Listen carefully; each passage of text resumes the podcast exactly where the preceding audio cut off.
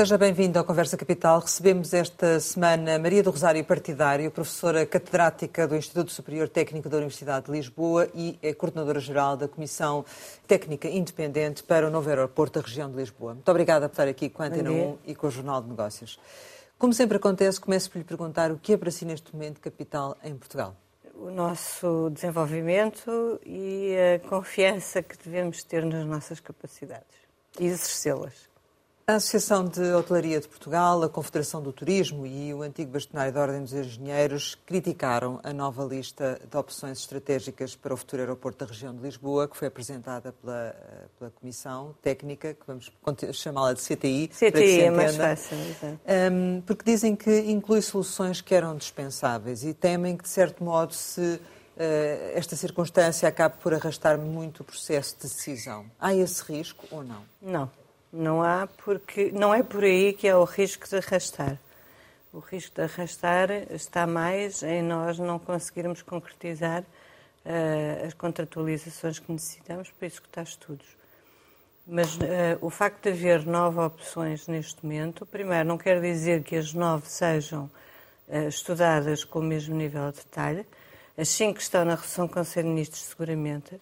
As outras, eh, que correspondem no fundo a duas localizações, são uh, opções que surgiram do processo participativo, que nós não tivemos tempo para uh, executar, enfim, a análise que fizemos em relação às restantes que foram excluídas. Ou, enfim, dentro do limite daquilo que conseguimos fazer, não reunimos evidência suficiente que as pudéssemos excluir. E, portanto, precisamos, de facto, fazer uh, algumas análises mais aprofundadas e, para isso, mantivemos-las no mapa, digamos assim. É? Portanto, em termos de, de organização do, do, que vai acontecer, uh, e já falaremos sobre a questão do contratual, vocês, perante estas nove opções, que critério é que vão ter para decidir as que terão mais ou, ou menos aprofundamento? Já sabemos que as cinco do, as cinco do Conselho de Ministros terão seguramente. Sim. Em relação às outras quatro? As outras quatro, vamos começar por aplicar uh, alguns dos critérios que, de viabilidade, uh, e isso era uma coisa que eu gostava de deixar claro, porque nem toda a gente pensa que está a perceber essa diferença entre aquilo que foi a primeira fase, que foi uma fase em que pretendemos excluir a viabilidade técnica de opções estratégicas, e a segunda fase, e terceira, aliás, a segunda é para definir justamente o quadro de avaliação estratégico e a terceira é para avaliar as opções em relação a um leque mais alargado de critérios de avaliação e não de viabilidade. Quando se fala em critérios de avaliação, está a falar em quê?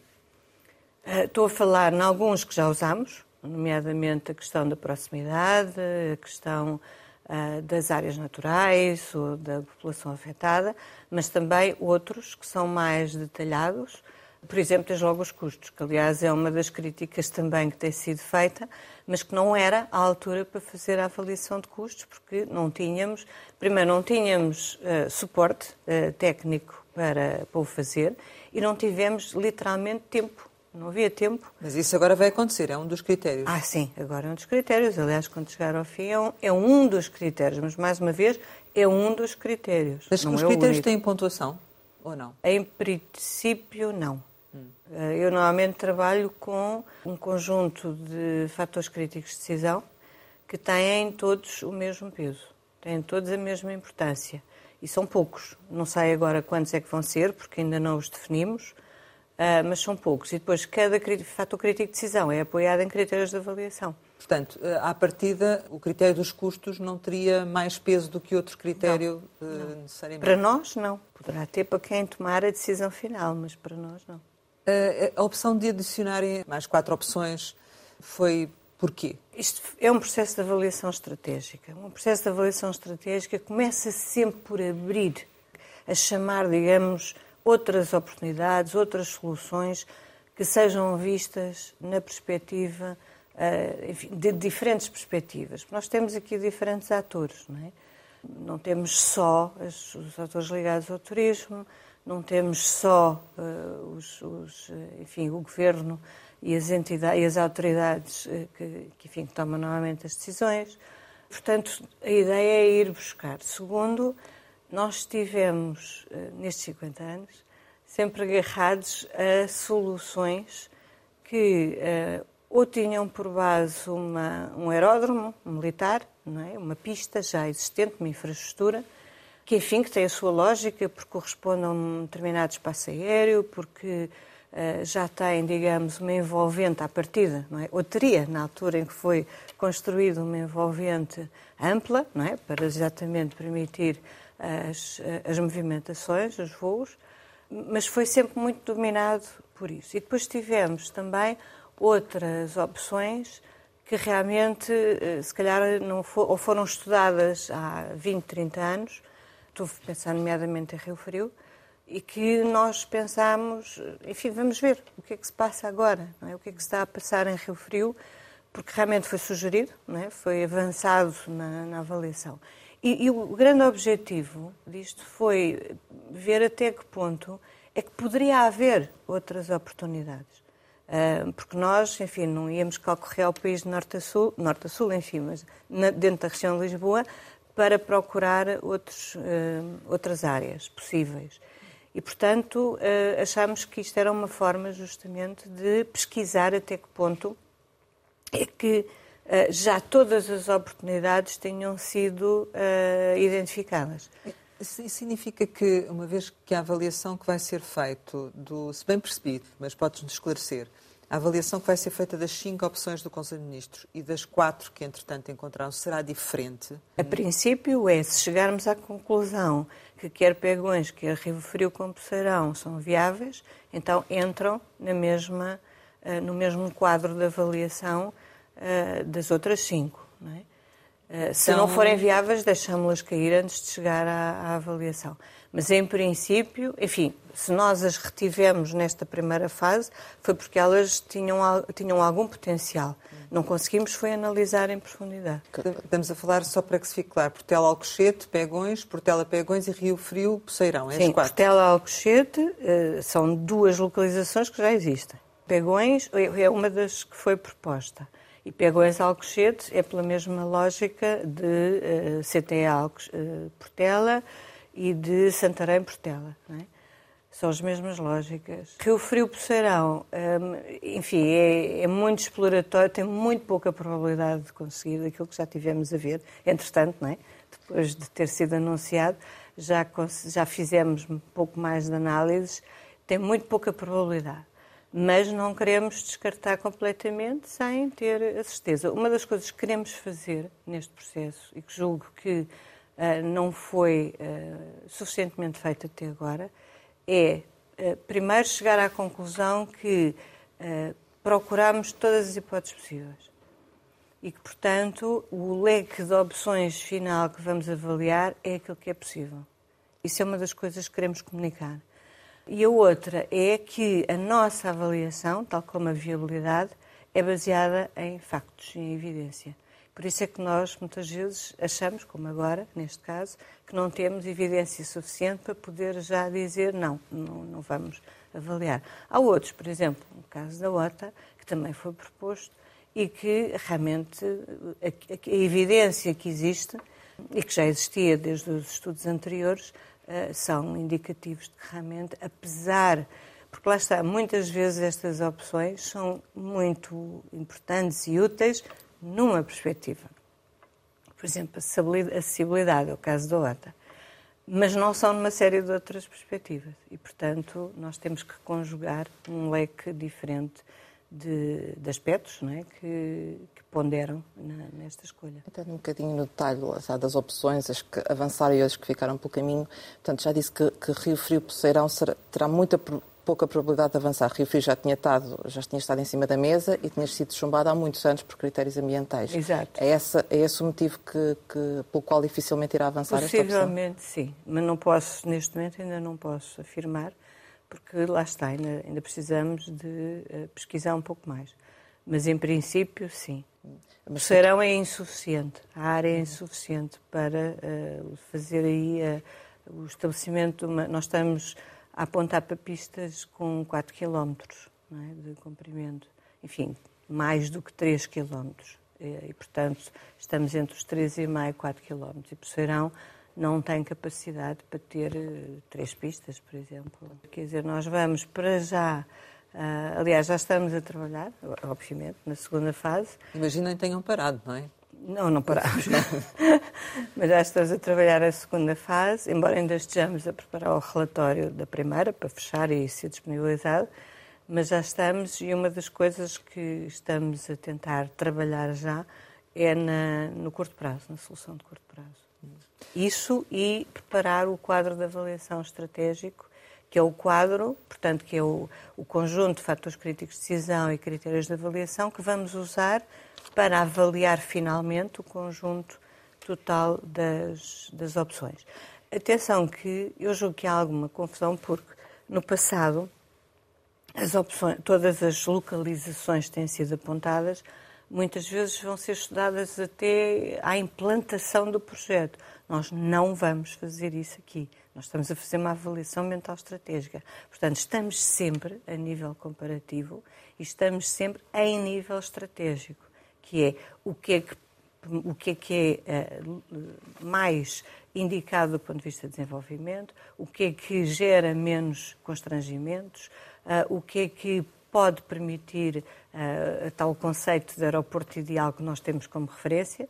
É evidente que não temos a pretensão de uh, definir um aeroporto ideal para daqui a 10 anos, não é? Mas é uma visão, é, é um longo prazo, é? é, é uma, uma amplitude de perspectiva que nos permite ter uma direção e ter um objetivo. Mas como é que é possível definir uma solução a curto prazo sem saber o longo prazo? Vamos lá ver.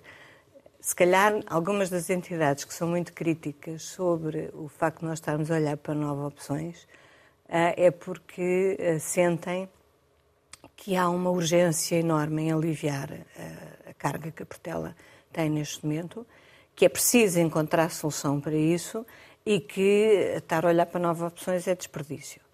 Isso só significa o seguinte: por um lado, olhar para novas opções tem a ver com longo prazo.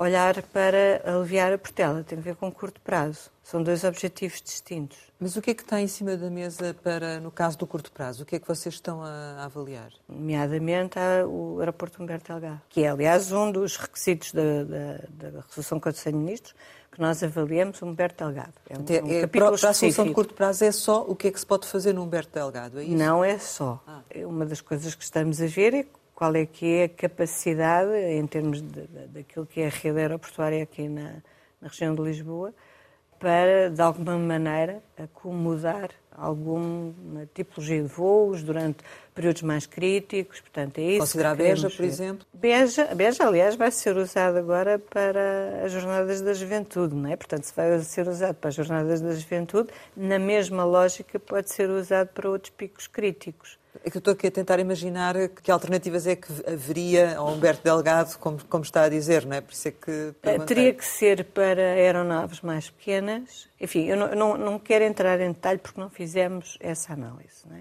Eu Estamos... também não estou a pedir conclusões, estou só sim, a dizer sim, sim. o que é que está em cima não, não, da mesa, não, o que é que mas não, não lhe quero dar exemplos, porque justamente é isso que queremos ir uh, verificar em termos de qualidade de pista, em termos de acessos, em termos daquilo que sejam a possibilidade de ser utilizado, mas será sempre para uh, aeronaves de, de, de, menor porte, não é? Porque... Já há algum trabalho feito uh, ou vocês estão a trabalhar de raiz? Não, e nem em relação a isto estamos a trabalhar de raiz, embora naturalmente, por exemplo, em relação ao Humberto Delgado, tudo aquilo que existe na ANA, não é? E portanto, e todos os Uh, pronto, aquilo que está planeado, do ponto de vista, aliás, fala-se muito, não é? As obras que a ANA tem que fazer, uh, pronto, tudo isso faz parte dessa análise. Portanto, são coisas que já existem.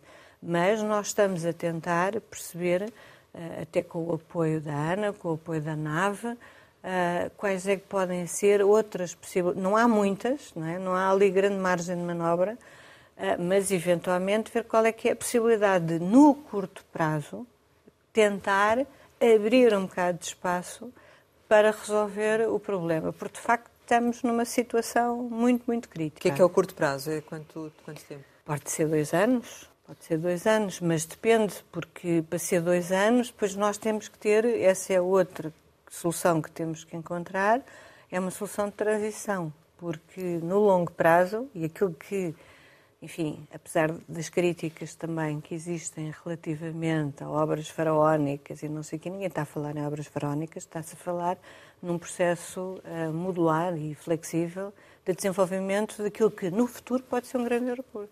Mas, Mas não tem que começar por ser um grande aeroporto, Sim. tem que começar por ser algo, não é? algo que per permita viabilidade e permita desanuviar a Portela. E, portanto, tipicamente, por exemplo, o, o título do isso que é o título do Expresso, não é, hoje, eh, que é que a Portela tem que durar mais 10 anos. E a Portela ter que durar mais 10 anos tem que ver com, com este período de transição. Agora, a verdade é que vocês estão à procura de uma solução mais para ainda apoiar, para... Uma coisa é a Exato. solução para apoiar a Portela nestes 10 anos. Enfim, estou a falar de 10 anos eh, de forma um bocado especulativa, porque nós ainda não fizemos contas claro, sobre o, os mas, tempos. Mas, mas segundo eu percebi, portanto, há uma solução imediata que poderá demorar dois anos a, implementar, que é aliviar desde já não, que, o aeroporto. Não, é não é levar dois anos a implementar. Desejavelmente não é Sim. é levar dois anos a implementar é, nos próximos dois anos, adotar soluções que permitam aliviar a Portela. Certo. E depois, então, e, poderá haver a tal solução pronto. modular, não é? E depois, simultaneamente, enquanto estamos a, isto estamos a trabalhar já porque é urgente. É? Claro. É? E depois, se for aquilo que for viável, passamos, não é? E começamos a trabalhar, então, naquilo que é o nosso mandato, que é o longo prazo e é o apoio de transição. O longo prazo seria os tais 10 anos, não é? Pelo menos. Mas sim. com um período de transição que, que há de ser menor, não é? é o, o, transição, sim, há de ser. É aquela situação até... que falou, de poder sim. haver uma pista já a trabalhar enquanto. Exatamente, se... exatamente. Mas tendo em conta essa prioridade de curto prazo e, e, e, tendo em conta que Beja já tem um aeroporto, porque é que foi excluído? É só por causa da localização? Beja foi excluído porque Beja não é uma alternativa ao aeroporto de Lisboa. E eles sabem, não é? E Beja, Beja faz parte de uma rede de aeroportos nacional.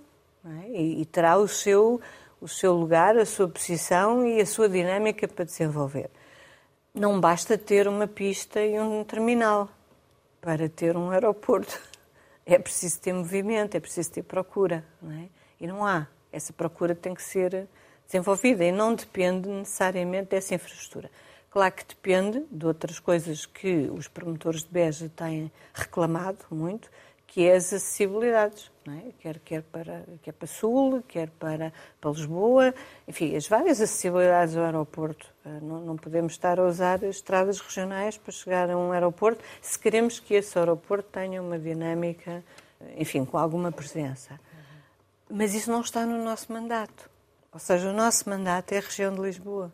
O que não significa, lá está, que Beja não possa ser posicionado na tal rede que eventualmente possa servir de apoio. Agora, é muito complicado, porque os operadores não, não querem ir para Beja, isso já foi tentado, e, portanto, não se pode forçar, neste momento, com as condições de acessibilidade que existem, temos eh, duas horas, duas horas e meia por estrada chegar a Beja ou para, para, para vir de Beja então, para Lisboa. Portanto, é complicado. Excepcionalmente faz. Que outras opções é que há aqui à volta para, para esse alívio? Pronto, temos outras, temos outras aerogares, é? que, desde logo o Montijo. Exato. Desde logo o Montijo. Quando é que acha que vai encontrar ou que vai, vão concluir os vossos trabalhos relativamente a essa, essa situação de alívio de Humberto Delgado? Já estamos a começar. Não, não sei, um mês, dois meses, talvez. Para apresentar as vossas conclusões? Sim. Para depois quem direito decidir, não é? Pois, isso aí, os, as curto prazo é, no fundo, nós gerarmos, enfim, eh, com, com a equipa que temos e o conhecimento que vamos acumulando até à procura justamente da solução de longo prazo, não é? E da solução de curto prazo, vai-se explorando as várias opções, não é? E, portanto, nesse quadro, e, e, mais, e sobretudo, como eu disse há pouco, a análise temos que fazer do Humberto Delgado. Nós temos que estudar o Humberto Delgado. Isso aí está no nosso mandato.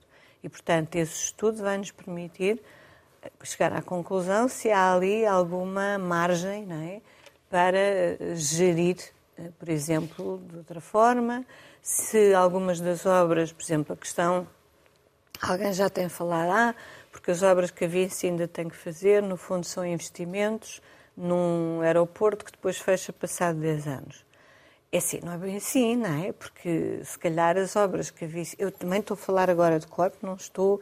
Há obras e obras, não é? Portanto, a Vinci tem diferentes tipos de obras para fazer, se calhar algumas de facto não se justificam, porque só se justificam se for para manter o Humberto Delgado num dual. Não é? Se não for para manter, se for para não, não ampliar, digamos, a capacidade do Humberto Delgado propriamente dito, como sabe, muitas duais uh, que estão a ser propostas uh, presumem também, eventualmente, uma redução do tráfego na, no Humberto Delgado e o aumento, e portanto a, a, o complementar é que tem o maior número de movimentos. E portanto, nessa altura, há determinado tipo de obras que no Humberto Delgado não se justifica.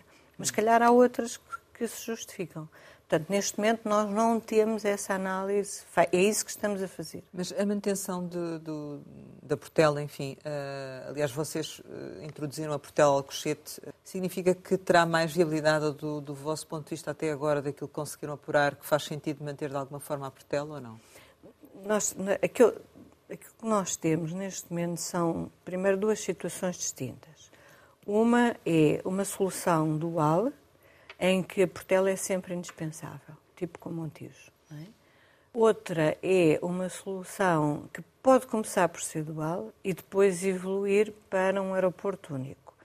Na resolução do Conselho de Ministros, essa solução está representada em Santarém e no Campo de Alcochete. E, portanto, embora, e por isso é que nós adicionamos Campo de Alcochete mais Portela, porque Santarém está Santarém com Portela e Santarém sem Portela. Certo. E, portanto, se está Campetir de sozinho, nós adicionamos Campetir mais Portela. Apenas por essa razão, para poder ser comparável. É?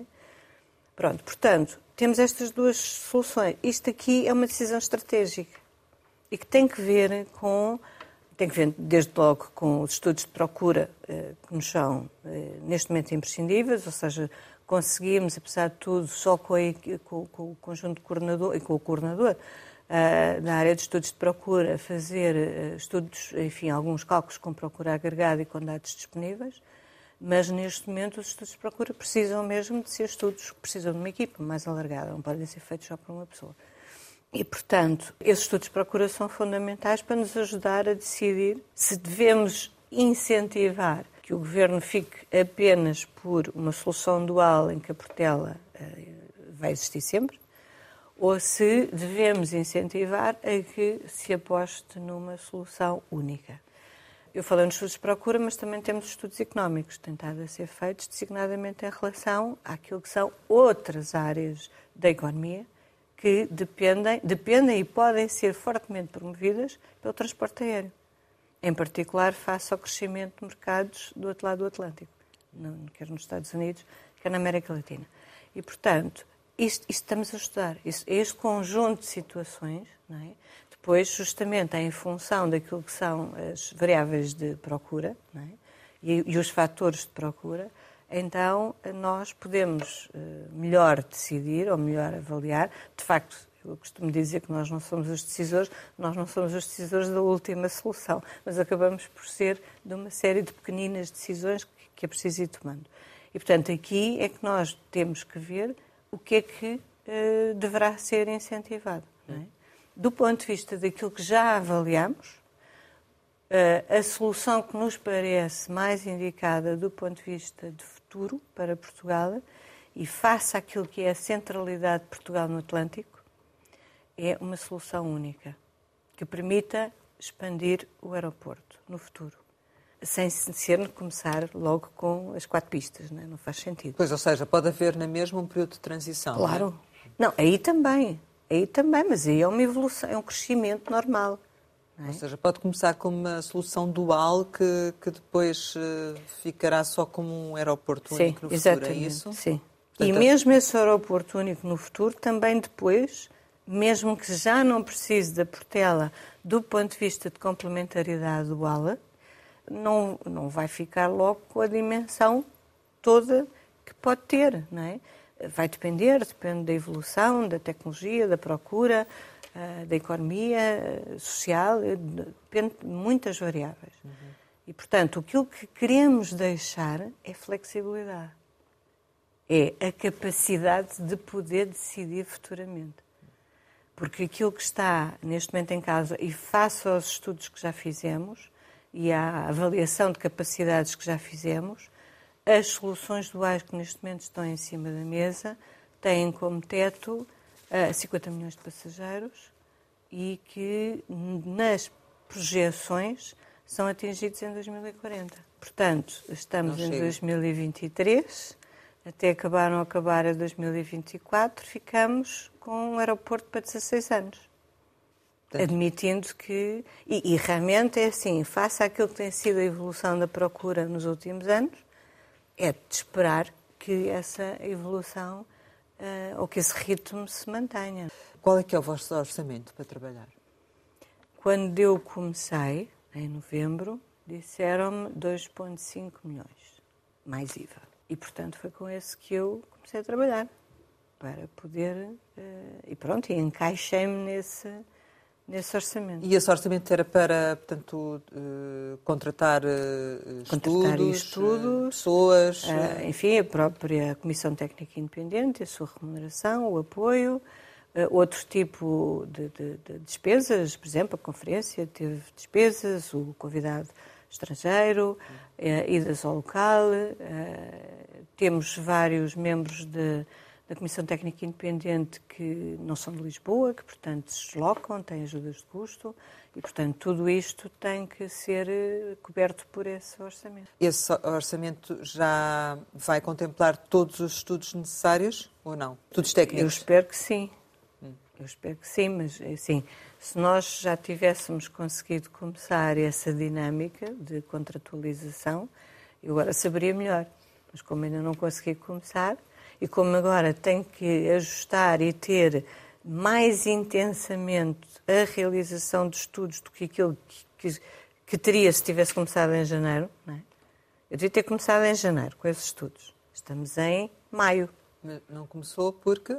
porque não tinha contratos, não tinha, não tinha sequer uh, verbas disponíveis. Aliás, não sou eu, é o LNEC. Né? O LNEC é que tem as verbas disponíveis. Eu, nós não temos, nós não temos nada. Né? O LNEC é que tem. O LNEC é que tem a capacidade de realizar os contratos e isso tudo. Uh, portanto, eu, a, mim, a nossa intenção era ter começado com as contratualizações em janeiro e começar a fazer os estudos. Nem todos eram necessários para a primeira fase, mas já se iam fazendo, não é? Claro. Até porque alguns têm, demoram, alguns são tipo 10 semanas ou mais para serem realizados. Se não conseguir ainda começar, e designadamente os contratos maiores, quer dizer que das duas uma, ou tenho que pedir intensificação desses estudos, o que significa mais recursos. Mais dinheiro. Ou então eu não cumpro prazo. De qualquer forma, eu neste momento não sei eh, como é que vamos. Enfim, eu dei agora até o final de maio. Eu até o final de maio acho que ainda consigo pressionar o suficiente a equipa uh, e cortar, enfim, algumas, uh, algumas margens que tinha de segurança para, uh, enfim, se não for dezembro é janeiro, né? mas pronto, é no final, de, final do ano ou pelo menos já ter alguns resultados, ainda que depois tenha, porque eu incluía até dezembro consultas públicas, etc. E, portanto, tudo isso são processos que, enfim, têm que ser realizados até do ponto de vista legal, mas nessa altura já se conhece o que é que está a ser discutido, não é? Portanto, o resultado, efetivamente, não é o relatório final, mas o resultado, efetivamente, já pode ser, já, já é conhecido, portanto, se é consulta pública, tem que ser conhecido, não é? E, portanto, por isso é que com essa margem, eu acho que esse resultado eu consigo, por enquanto, ainda dar até ao final do ano.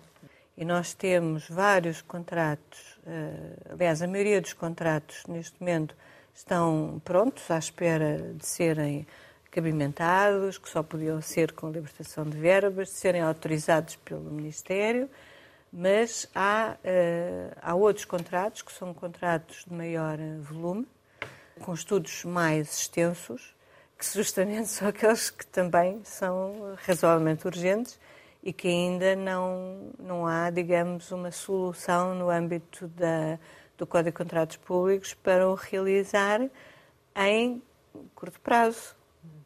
Causa das contratações públicas, eh, dos concursos públicos, não é? Exatamente, porque nós temos dito sempre que uh, não podemos ir fazer um, um, estudo que tem que terminar até o final do ano e começarmos um processo de contratualização pública que leva seis a nove meses. Não é, não é viável, não, não dá. E há forma de ultrapassar isso? Já me disseram que sim, estamos à espera de saber como. E uh, do seu ponto, do seu lado, já identificou todos os estudos necessários? Estão todos na, na apresentação que fizemos no dia 27.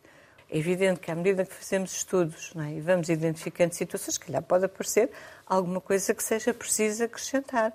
Quando nós começámos também não imaginámos que íamos ter uma confederação de turismo pôr um relógio contabiliza todos os dias os euros que se perdem, quer dizer, pesa, não é? Pesa na, na pronto, aqui na, na, nossa, na nossa urgência, não é? Mas isso foi uma opção sua? Não. É nossa da, da Comissão. É nossa, claramente. Mas com uh, o acordo do, do Governo? O, o Governo tem uh, tido uma postura de respeito pela nossa independência e, portanto, não interfere, não tem interferido naquilo que são as nossas prioridades, a não ser naquilo que está na resolução do Conselho de Ministros. Aliás, a resolução do Conselho de Ministros está a ser revista, porque contém uh, muitos detalhes que vão muito além daquilo que uma avaliação mental estratégica deve fazer. Uh, e, portanto, tem lá exigências de projeto, de definição de projeto, que são incompatíveis com, com esta avaliação. Um, e, portanto, e isso está perfeitamente acordado e já foi visto com o Ministério, justamente, uh, e tem estado a ser trabalhado, e, portanto, eu espero que muito brevemente seja publicado. Uh, mas nessa resolução não está a questão do curto prazo, porque, quer dizer, a resolução é vamos avaliar a capacidade aeroportuária. Então, uh, de alguma forma, está a sentir a pressão do, do cargo? Eu estou habituada a fazer avaliações ambientais estratégicas. Claro, tem, tem um currículo que fala por si. Exatamente, e portanto, para mim, aquilo que é dificuldade para muita gente não é para mim, porque isto enquadra-se na avaliação ambiental estratégica.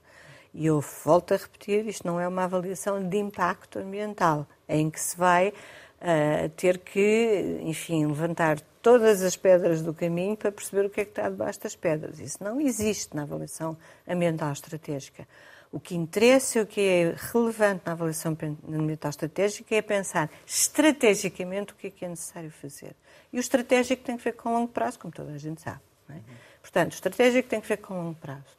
E temos que ver dentro das condicionantes existentes e das opções possíveis, por isso é que tínhamos que ir à procura de outras opções que eventualmente fossem válidas ou viáveis, para fazermos então esse trabalho de avaliação estratégica. E nós estamos sempre a conjugar as diferentes dimensões que, aliás, estão representadas nas áreas temáticas. Portanto, agora não vão ser feitos estudos de impacto ambiental? Não, para que se de maneira nenhuma. Agora, dependendo do que vier a acontecer com a TAP, isso vai ter influência agora no decurso dos vossos trabalhos ou não, em termos de, de, de venda? Eu vou ter que ter muito cuidado a responder a isso, porque já fui muito criticada pela resposta que dei outro dia no Observador e aceito perfeitamente as críticas que me fizeram e, portanto, vou-lhe dizer que, à partida, penso que a decisão sobre a TAP tem influência naquilo que nós fizermos, tal como provavelmente aquilo que nós fizermos tem influência sobre a decisão da compra da TAP. Mais do que isso eu não posso dizer porque está fora do meu mandato. Certo. É uma das incertezas que nós, com a qual nós temos que trabalhar. Portanto, digamos que assim, o interesse aqui é do país e não da companhia que vier a ter ou não, ou do acionista da TAP. Para nós, o interesse é sempre do país.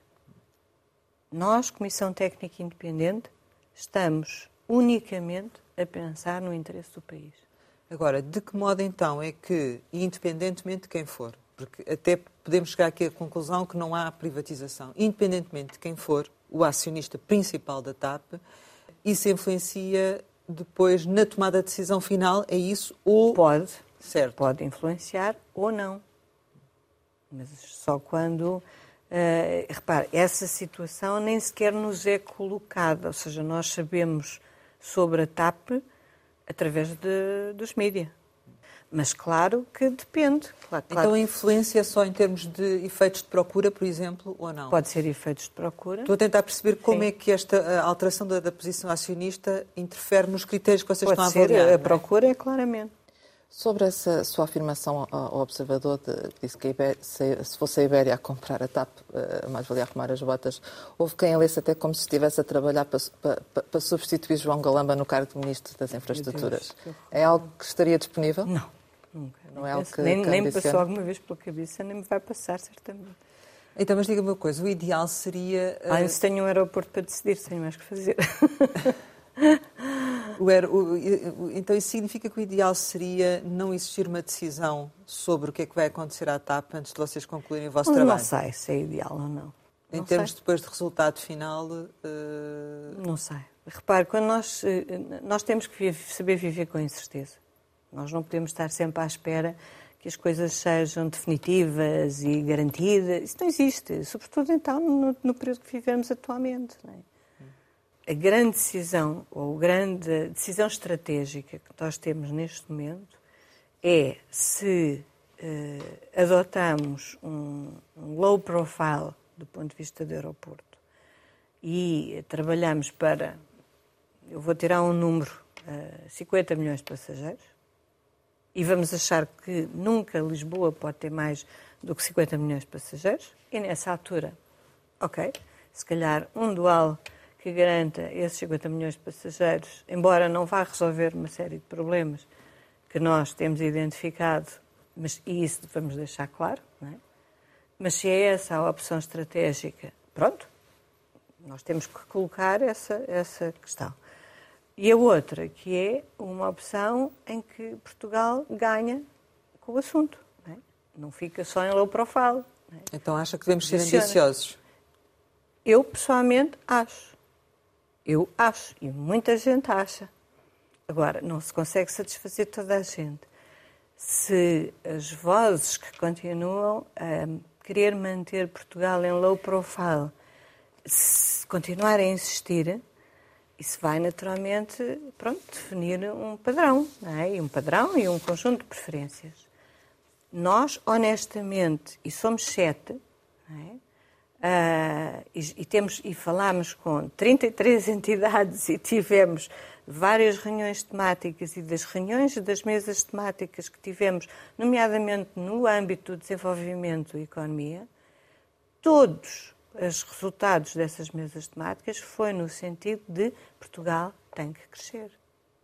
Tem que crescer, não é crescer, não é crescer em número de pessoas, não, tem que eh, ser ambicioso ser mais ambicioso. Tem que ter, aliás, tem que ter mais ambição. Não é ser ambicioso, é ter mais ambição do ponto de vista de desenvolvimento. E para ter essa ambição e aproveitar até os sinais que já começam a aparecer e que nós já começamos a mostrar.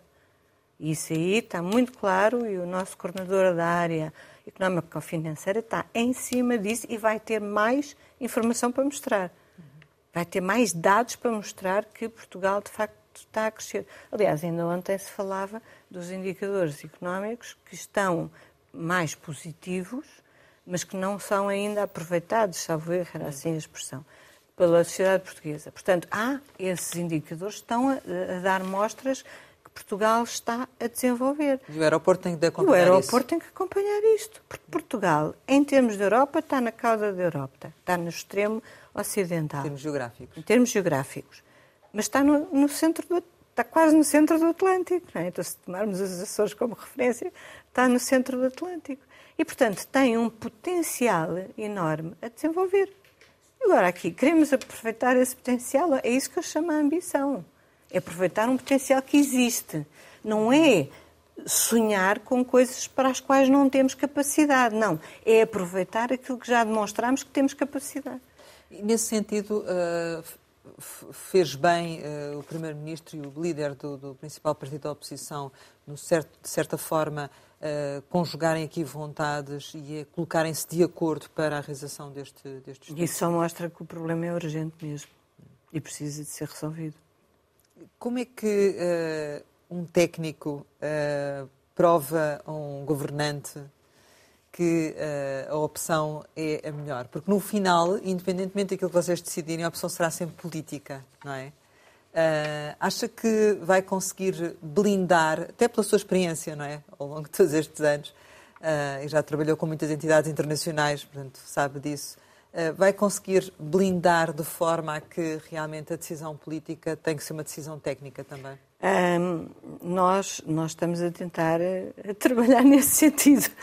Uh, confesso que, eh, enfim, este, esta situação, este caso, é, eh, é um caso muito, muito complexo.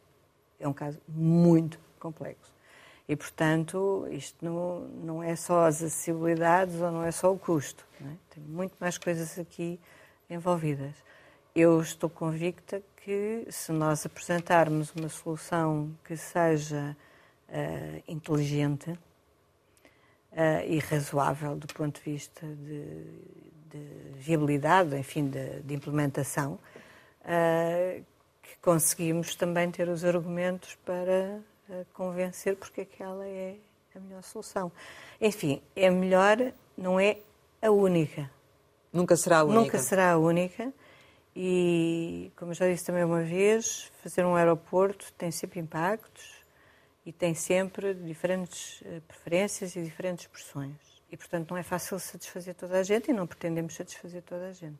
Tem, tem receio que isto seja mais um, um trabalho para ir para a gaveta? Ou...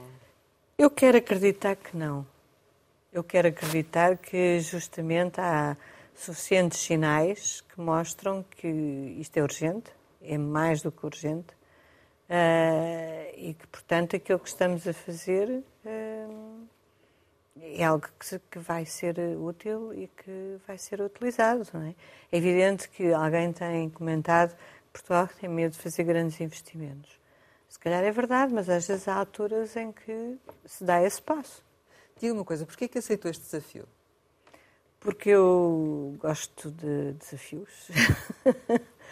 porque, porque é uma área em que eu já trabalhei nisto em 1990, depois trabalhei em 2007, 2008. Uh, é um tema que, no qual eu tenho estado muito envolvida um, e, e tenho estado envolvida, enfim, do ponto de vista estratégico, até a nível internacional também. E, e porque é algo que é importante para, para Portugal e, e, eu achei que conseguia dar uh, esse contributo. Chegamos ao final e, como habitualmente, costumamos lançar algumas palavras para uma resposta rápida. A primeira é uh, seca. Alentejo.